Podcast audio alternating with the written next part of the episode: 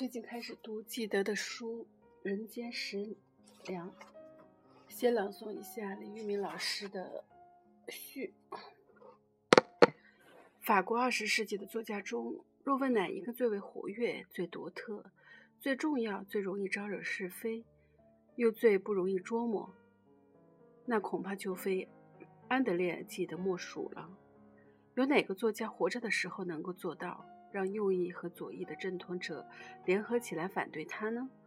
又有哪个作家死的时候还能够做到？人们老大不乐意，还得写悼念他的文章，将重重尴尬与怨恨编织成献给他的花圈呢？同那些虚伪的思想狭隘而令人作呕的悼念文相反，萨特和加缪所写的纪念文章则显示出感情的真挚。认识深刻而评价中肯。萨特在纪念《记得活着》一文中写道：“思想也有其地理，如同一个法国人，不管前往何处，他在国外每走一步，不是接近就是远离法国。任何精神运作也使我们不是接近就是远离记得。近三十年的法国思想，不管他愿不愿意，也不管他是以马克思、黑格尔或科尔凯果尔作为坐标。”他也应该参照记得来定位。加缪在《相遇记得安德安德烈记得》一文中则写道：“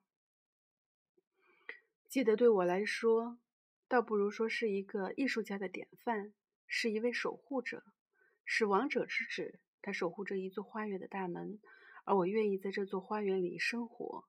向我们真正的老师献上这份温馨的敬意是理所当然的。”对他的离去，一些人散布的那些无耻蓝言，无损于他的一根毫毫发。当然，那些专事骂人的人，至今对他的死人喋喋不休。有些人对他享有的殊荣，表现出酸溜溜的嫉妒。似乎这种殊荣，只有部分青红皂白的烂诗才算公正。两位大师从不同的立场与认识出发。尤其萨特能站在与记得的分歧之上，不约而同地向记得表示敬意，这就从两个方面树立了榜样，表明不管赞成还是反对记得，只有透彻地理解他，才有可能公正地评价他在法国文坛的地位和影响。然而，慢说透彻，就是理解记得又谈何容易？别的先不讲，拿诺贝尔文学奖评委。评审委员会来说，就曾以不同的态度对待罗曼·罗兰兰和纪德，这正是基于对纪德的深刻的不理解。罗曼·罗兰生于1866年，卒于1944年，而安德烈·纪德生于1869年，卒于1951年，生卒年代相近，都以等身的著作经历了20世纪上半叶，算是齐名的作家。然而，罗曼·罗兰于1915年就获得了诺贝尔文学奖，记得还要等上三十二年之后，到1947年，在七十八岁的高龄才获此殊荣，是因其内容广博和艺术意味深长的作品。这些作品以对真理的大无畏的热爱，以敏锐的心理洞察力表现人类的问题与处境。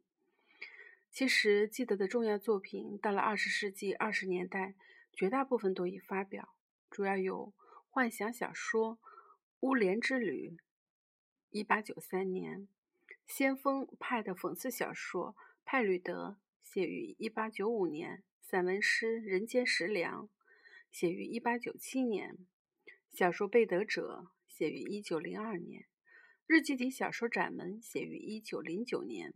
傻剧梵蒂梵蒂梵蒂冈的地窖写于一九一四年，日记体小说《田园交响曲》写于一九一九年，小说《未必制造者》写于一九二六年，自传《如果种子不死》写于一九二六年。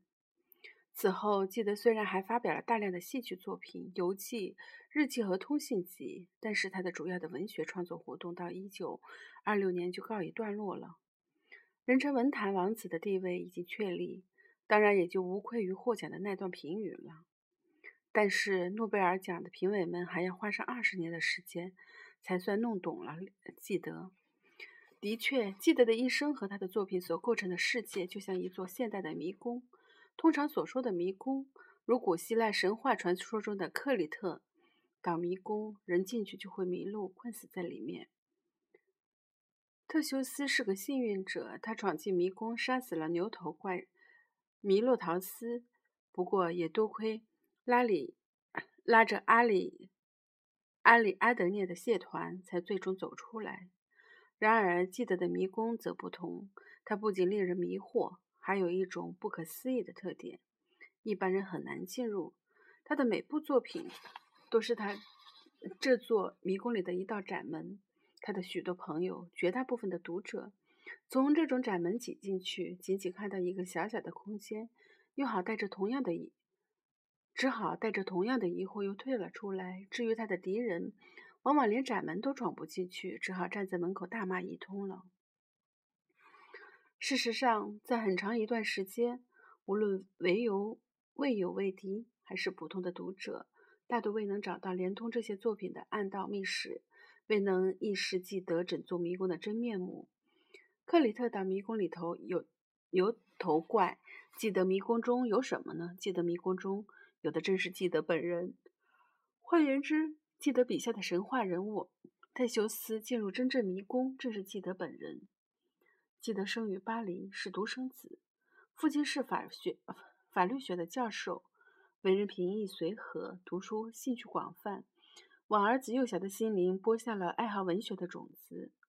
母亲本是鲁昂的门名门望族，十分富有。安德烈记得一记得一生衣食无忧。在库沃维尔有庄园，在巴黎有豪华的住宅，全是母亲留给他的遗产。记得早年体弱多病，异常的敏锐、好敏感、好奇。不幸的是，他十一岁时性情快活、富有宽裕、宽容和启迪精神的父亲过早的辞世，只剩下凝重古板、生活简朴并崇尚道德的母亲。家庭教育失去平衡。母亲尽职尽责，尽责尽职，对儿子严加管教，对他的行为、思想乃至开销，看什么书、买什么布料，都要提出忠告。直到一八九五年母亲去世，记得才摆脱这种束缚的阴影，实现他母亲一直反对的婚姻，同他的表姐马德雷娜结合，时年已二十六岁了。记得受到清教徒式的。家庭教育酿成他叛逆的性格。后来，他又接受尼采主义的影响，全面地扬弃了传统的道德观念，宣扬并追求前人不敢想的独立和自由。记得自道，我的青春一片黑暗，没有尝过大地的盐，也没有尝过大海的盐。记得没有尝过到欢乐，青春就悠然而逝。这是他摆脱家庭和传统的第一动因。我憎恨家庭，那是封闭的窝，关闭的门户。他过了青春期，才真正的焕发了焕发了青春，要拥抱一切抓得住的东西，表现出了前所未有的激情。在懂得珍惜的时候，能获得第二个青春，应是人生最大的幸福。尤为难能可贵的是，记得身上久埋的青春激情，一直陪伴他走完一生。被称为不安一代人的圣经的人间食粮。正是作者的这种青春激情的宣誓，是追求快乐的宣言书。自然万物都在追求快乐，正是快乐促使草茎长高，芽苞抽芽，花蕾绽开；正是快乐安排花园和阳光接吻，邀请一切存活的事物举行婚礼，让休眠的幼虫变成蛹，再让蛾子逃出蛹壳的囚笼。正是在快乐的指引下，万物都向往最大的安逸，更自觉地趋向进步。人间食粮充斥着一种原始的本能的冲动，记录了本能追求快乐时那种种冲动的原生状态。而这种原生状态的冲动，给人以原生的质感，具有粗糙、天真、鲜活、自然的特性。恰恰是这些特点，得到了青年一代的认同。长篇小说。蒂博一家的美好季节一幕中有一个情节意味深长。主人公发现了人间食粮，说这是一本你读的时候感到烫手的书。记得成为那个时代青少年最喜爱的作家莫罗亚语，正是因为他的作品道出了青少年的声心声。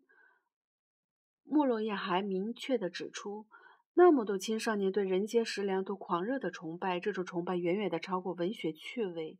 青年加缪看到记记得的浪子回家，觉得尽善尽美，立刻动手改编成了剧本，由他指导的劳工剧团搬上舞台演出。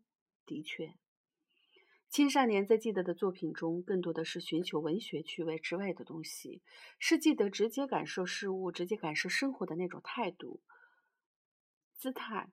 记得甚至要修正一个著名的哲学命题：“我思故我在”，代以是代之以“我感知”，因此我存在。将直接感受事物的人生的姿态提到前所未有的高度。大多数人总是这样考虑。我应当感受到什么呢？而记得时时在把握感，我感受到什么？他的感官全那么灵敏，能突出、突然、同时的集中到一个点，集中到一个事物上，将生命的意识完全化为接触外界的感觉，或者将接触外界的感觉完全化为生命的意识。他将各种各样的感觉——听觉的、视觉的、嗅觉的、味觉的。触觉的全都汇总起来，打成一个小包。如记得所说，这就是生命。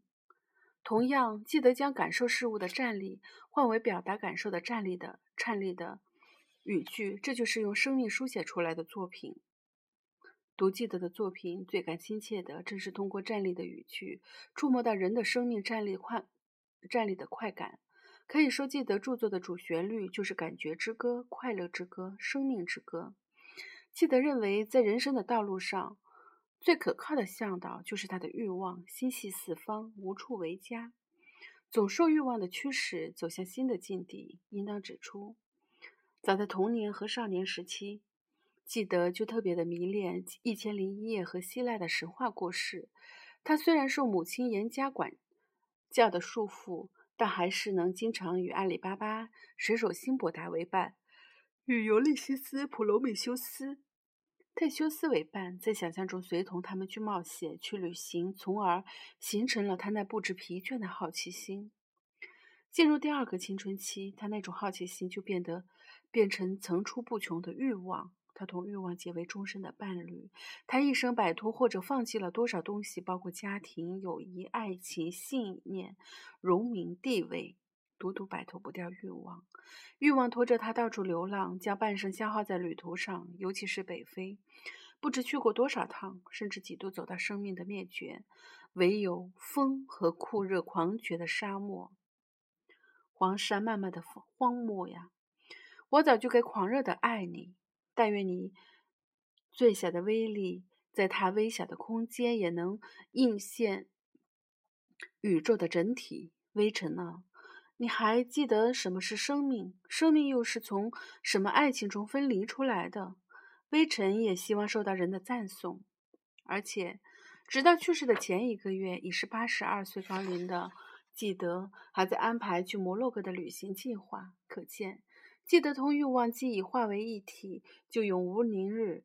一种欲望满足，又萌生新的欲望，层出不穷的转生。他在旅途上，首先寻找的不是客店，而是干渴和饥饿感；也不是奔向目的地，而是前往新的境界。要届时更美、更新奇的事物，寻求更大的快乐。下一片绿洲更美，永远是下一个。他的旅途同他的目的地之间，隔着他的整个一生。他随心所欲。要把读他的人带到那里，读者要抵达他的理想，他的目的地，就必须跟随他走完一生。记得认为，一个真正艺术家所应该做的，不是原原本本的讲述他经历的生活，而是原原本本经历他要讲述的生活。换句话说，将来成为他一生的形象，同他渴望的理想形象合二为一了。再说的直白点儿，成为他想要做的人，原原本本的讲述他经历的生活，这样做需要十倍的勇气；而原原本本经历他要讲述的生活，写出这样的话就需要百倍的勇气。再言出必行，则需要千倍的勇气，因为他提出的放纵天性，做我们自己，在当时的社会就是大逆不道，他必须无法无天。才能挣脱家庭和传统道德的束缚，赢得随心所欲、成为真我的自由。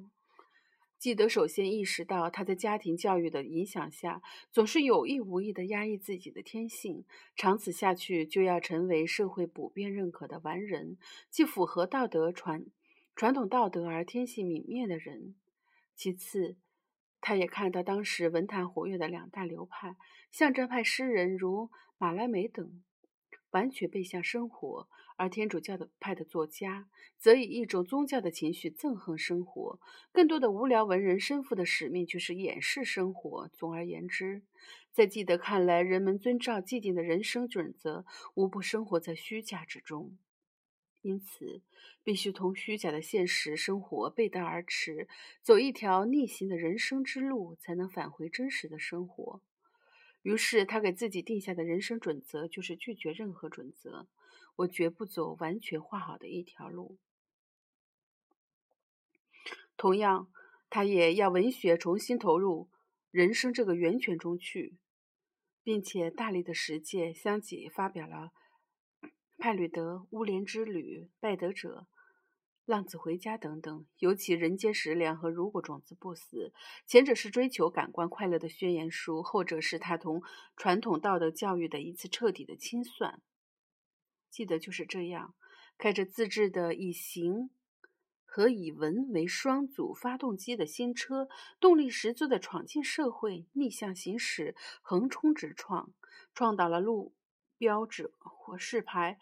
创造了许多的路障，有人不禁惊呼：“记得是常规行为和传统道德的颠覆者，也是文学的颠覆者。”的确，记得在做人和作文两方面都百无禁忌，特立独行。他无视传统习惯，揭露约定俗成，打乱俗成，打乱各种规则，冲破各种限制，挣断一条条有形和无形的锁链，从而引起无数惊颤和愤怒，招来无数的谩骂和攻击。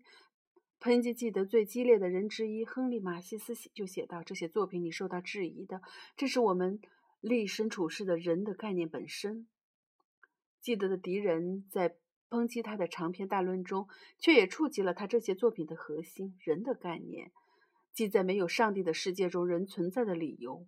尼采说：“上帝死了。”记得反反复复探索了大半生，最后也走向无神论。独我的崇拜还能。把上帝创造出来，崇拜可以离开上帝，而上帝却离不开崇拜。于是提出了没有上帝，人应该怎么办？人的问题历来就是上帝的问题。灵与肉的分离，比弃罪孽的尘世，但求灵魂的拯救。记得一旦认识到上帝不存在，就主张追求肉欲的快乐，并不是罪孽。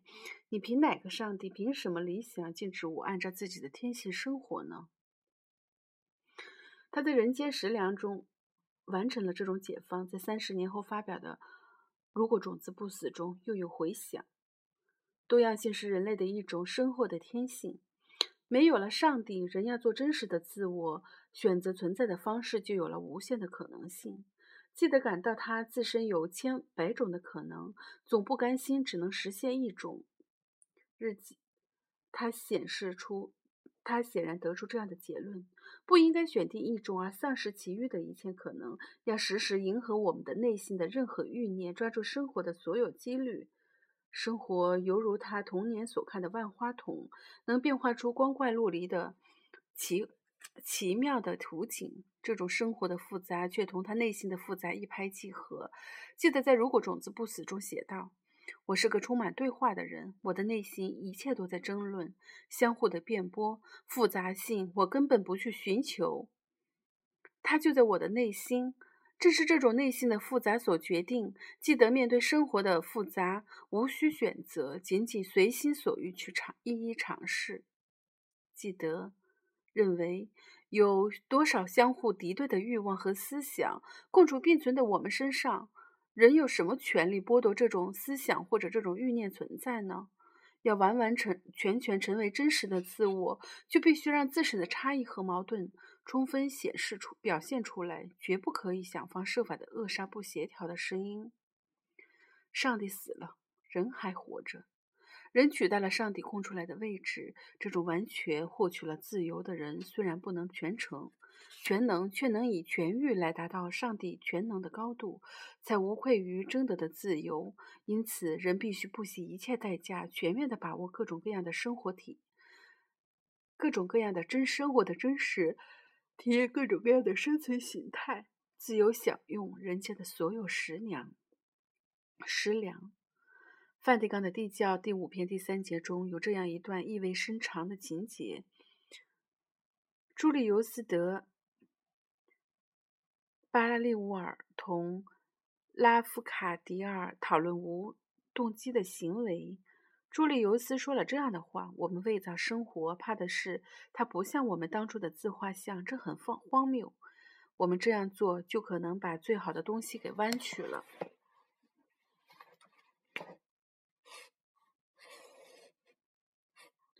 接着，他又问拉卡夫迪尔。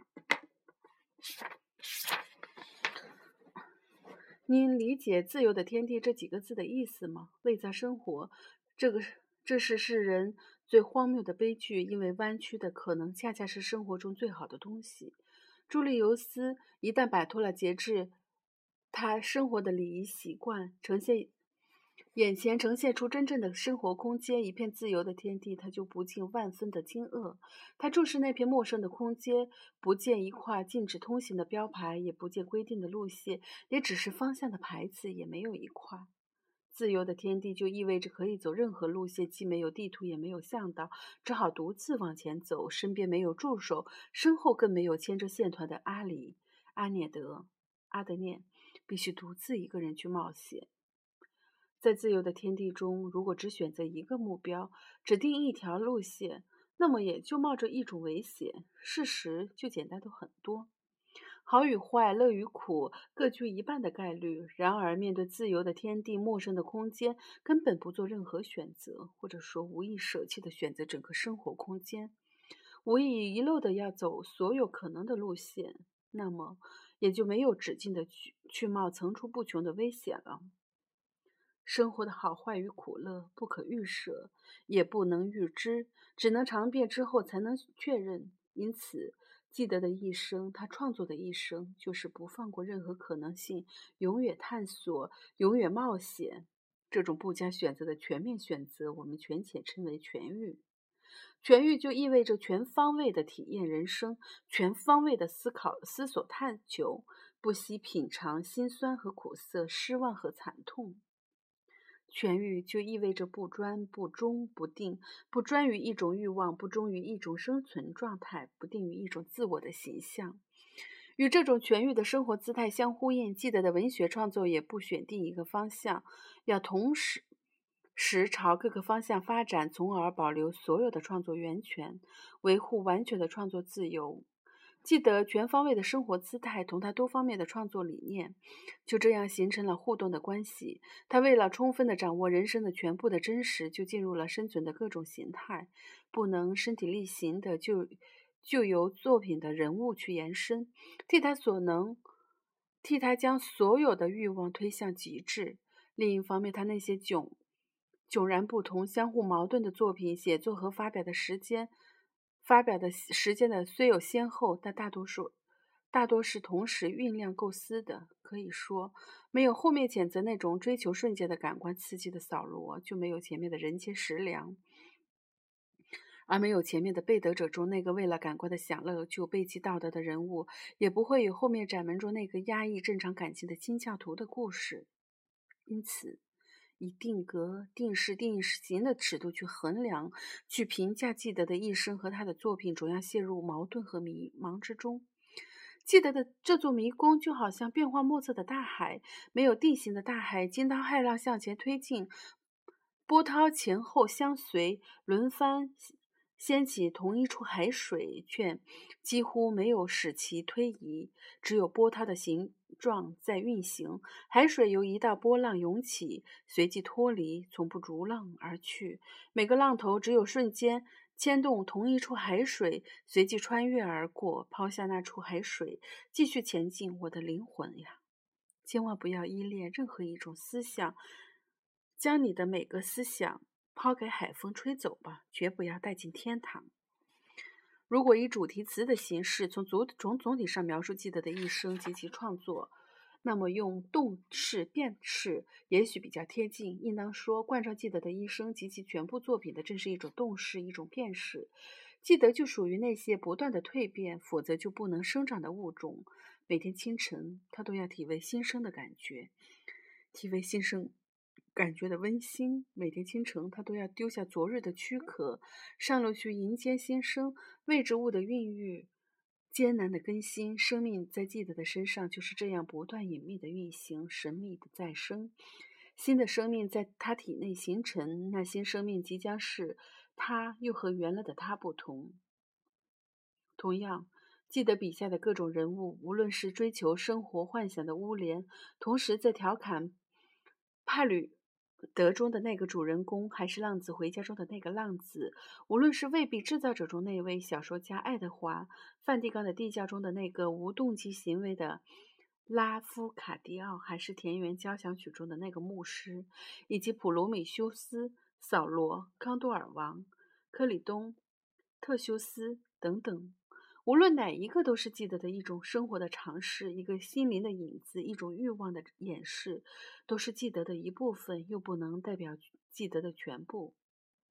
记得的文学创作同他的生活一样，极力的避开任何责任的路标，只靠好奇心，靠求知和创新的欲望来指引。他始终处于警觉状态。唯恐稍有疏忽，就要重复自己或者走向别人的老路。他坚决拼拼气拼气共同的规则，不写别人已写出或者能写出的作品。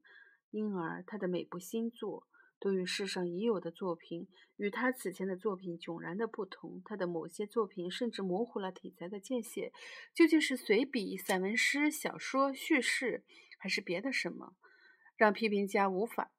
分类傻剧又是小说，不伦不类。而他称之为唯一的小说，未必制作者更是前所未有。叙事的多角度、空间的立体和层次感，尤其是井中景小说、套小说复杂奇而奇妙的结构，的确是小说创作的一次革命。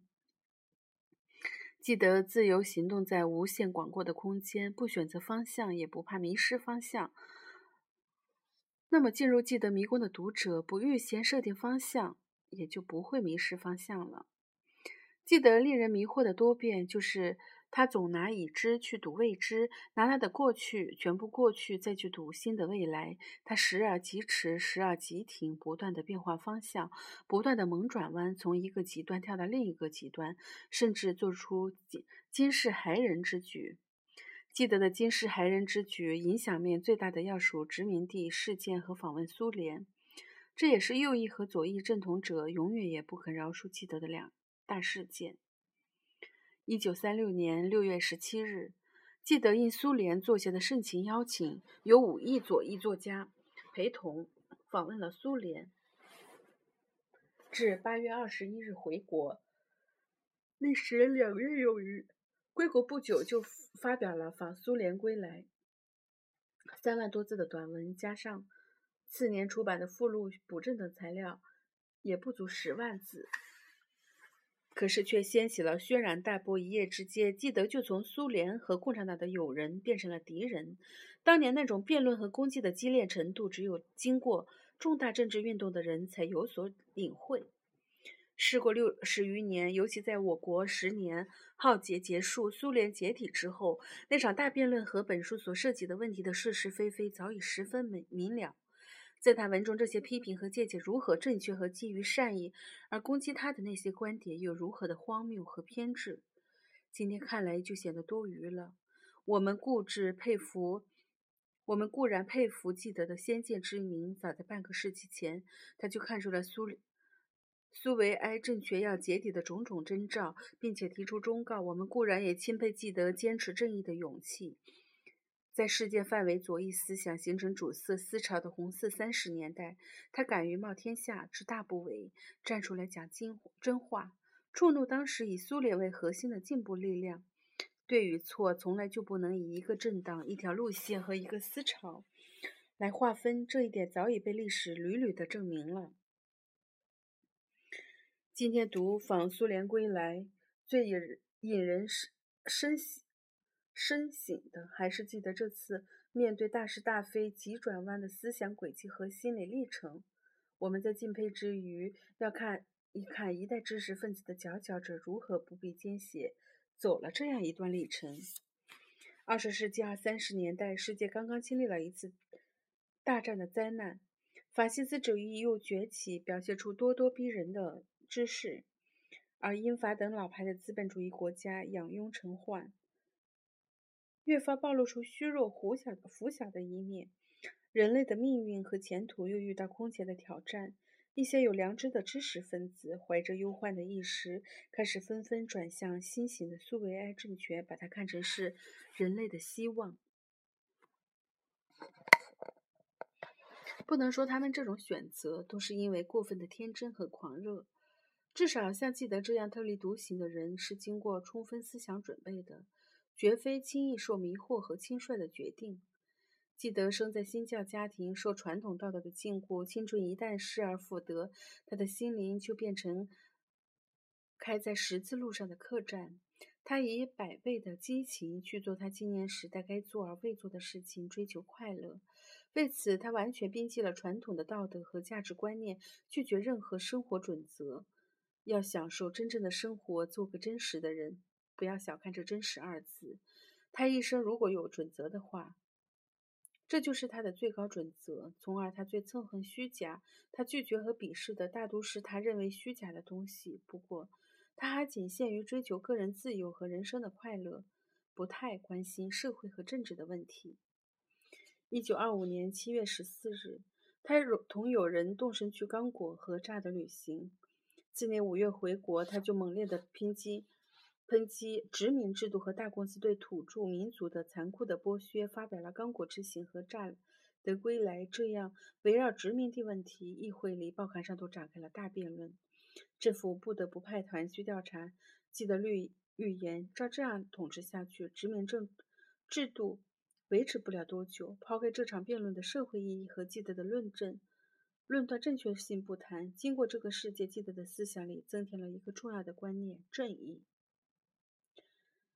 进入三十年代，记得越来越关注苏联在政治和社会方面所做的努力，也越来越同情共产主义。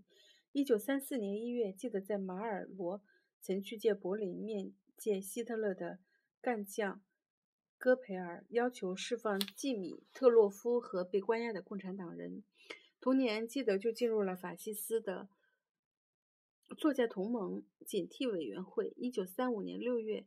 记得主持召开了世界保卫文化作家代表大会，他成为苏联和共产党的伟大朋友。究竟有多少思想基础呢？记得自道，引导我走向共产主义的，并不是马克思，而是福音书。这不是戏谑之言。三十年来的创作生涯，他在他作品中仅仅传播自，他在他作品中仅仅传播自由，而不是宣扬信仰。只因他没有信仰可宣扬，但这不等于他不再寻觅。他反复的阅读福音书，做了笔记，并写成小册册子。你也是从基督教教义中找到了他一直寻求的东西：不带宗教的基督教的理想，没有教条的伦理。同样，他在共产主义学中看到了没有家庭、没有宗教的社会理想。三年苦读马克思著作，马克思恩格斯全集主导思想，便是一种异乎寻常的宽宏大量。更是对正义的强烈的渴求，又是正义，这是他找到的理想和信仰，他要拥抱的真理。他也正是这样来理解苏苏联和共产主义的。于是，他在一九三五年出版的《新粮食粮》中写道：“快乐对我来说，就不仅像过去那样是一种天生的需要，还成为一种道德的义务。”记得这个背德者能谈道德和义务，思想变化何其大呀！而且他也不是空谈道德，在《新食粮》中，他还写道：“我的幸福就在于增添别人的幸福，我有赖于所有人的幸福，才能实现个人的幸福。”请看，这多么像一位共产党人的宣誓言！个人幸福和人类幸福结合起来，首先要实现全人类的幸福，才是个人的幸福。可以断定，这不是表白和抄袭。因为这不是入党申请书，而是理想和信仰的一种表达。记得就是怀着这种理想到理想国苏联去朝拜。苏联对我们曾经意味着什么？不只是一个淋雪的国家，还是一个榜样，一个向导，我们梦想的，几乎不敢期望的，但总心向往之、智力追求的，却在那里发生了。由此可见，在一片土地上，乌托邦正在变成现实。不料，现实却击碎了记得的理想。在苏联访问不久，记得就陷入了盘根错节、纠缠不清的种种问题和矛盾之中。极简单的一件事也弄得十分复杂，让人理不出头绪。记得在苏联看到的不是无产阶级的掌权，而是斯大林一个人的专政。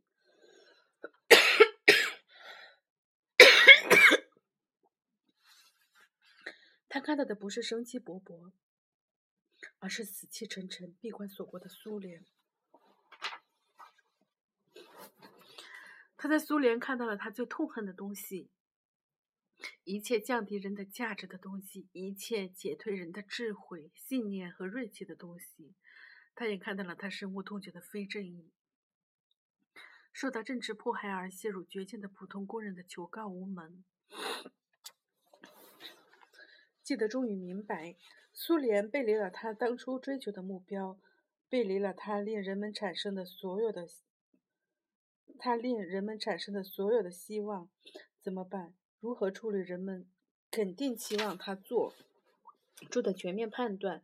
应当隐藏起，保留意见，向世人谎称赞赏一切，像罗曼·罗兰那样吗？记得陷入了惶恐和痛苦之中。本来记得从一个背德者走向主持正义、靠拢苏联和共产主义，有了理想和信念，就已经走了一段艰难的历程。现在他又面临另一段艰难的历程：离开苏联，离开他遴选的祖国。记得所走的是双重的艰难历程。然而，投鼠毕竟忌器，进步阵营早已把苏联和这件事业过紧的连在一起，对苏联的批评很可能转嫁责任，损害这项事业。记得，从而也就同整个进步阵营为敌了。维护虚假的东西，就要丧失他终生所看重的人格，也违背重大抉择从不以功利为前提的品性。我认为真诚之所以重要，正是因为事关大多数人和我本人的信仰。这就不仅仅是做人真诚，而是信仰的真诚。真诚了，在我的心目中，还有比我本人更重要、比苏联更重要的东西，那就是人类，就是人类的命运。人类的文化。记得在访苏联归来开篇讲了一个希腊的神话故事：谷物女神莫特尔装扮成老妪的模样进王宫照看刚出世的小王子德米福翁。女神出于无限的爱，渴望将孩子带上神界，就在深更半夜把小王子放在炭火上锤炼。不料王后闯进来，推开女神，移走炭火。毁弃了修炼中的超人品性，孩子得救，却未能成神。一旦苏联访问，在记得的心目中，苏联很快就成为一个破灭的神话。但是他仍然端出访苏联归来这样一盆炭火，有谁能真正理解他的良苦用心呢？唯有历史记得与众。与众最大的不同，就是将他对待生活和写作的态度贯彻到底，原原本本经历他要讲述的生活，成为他要做的人。这就是他多变中贯彻到底底的不变。记得的一生和他的作品可以等同起来。记得原原本本经历了包括心灵的行为，他要讲述的生活，同样他的作品也原原本本的讲述了他的经历，包括心灵的轨迹的生活，没有作弊。也没有免试，倒是他在科里东“如果种子不死”中等暴露出自己的同性恋癖，是令心痛愁快的事儿。萨特在悼念记得的文章中说：“他为我们活过一生，我们只要读他的作品，便能重活一次。记得是个不可替代的榜样，因为他选择了变成他自身的真理。记得是在人生。”探索文学创作两方面都为后人留下最多启示的作家，他的书是每次重读都会有新的发现的作品，是让人思考、让人参考的作品。李玉明。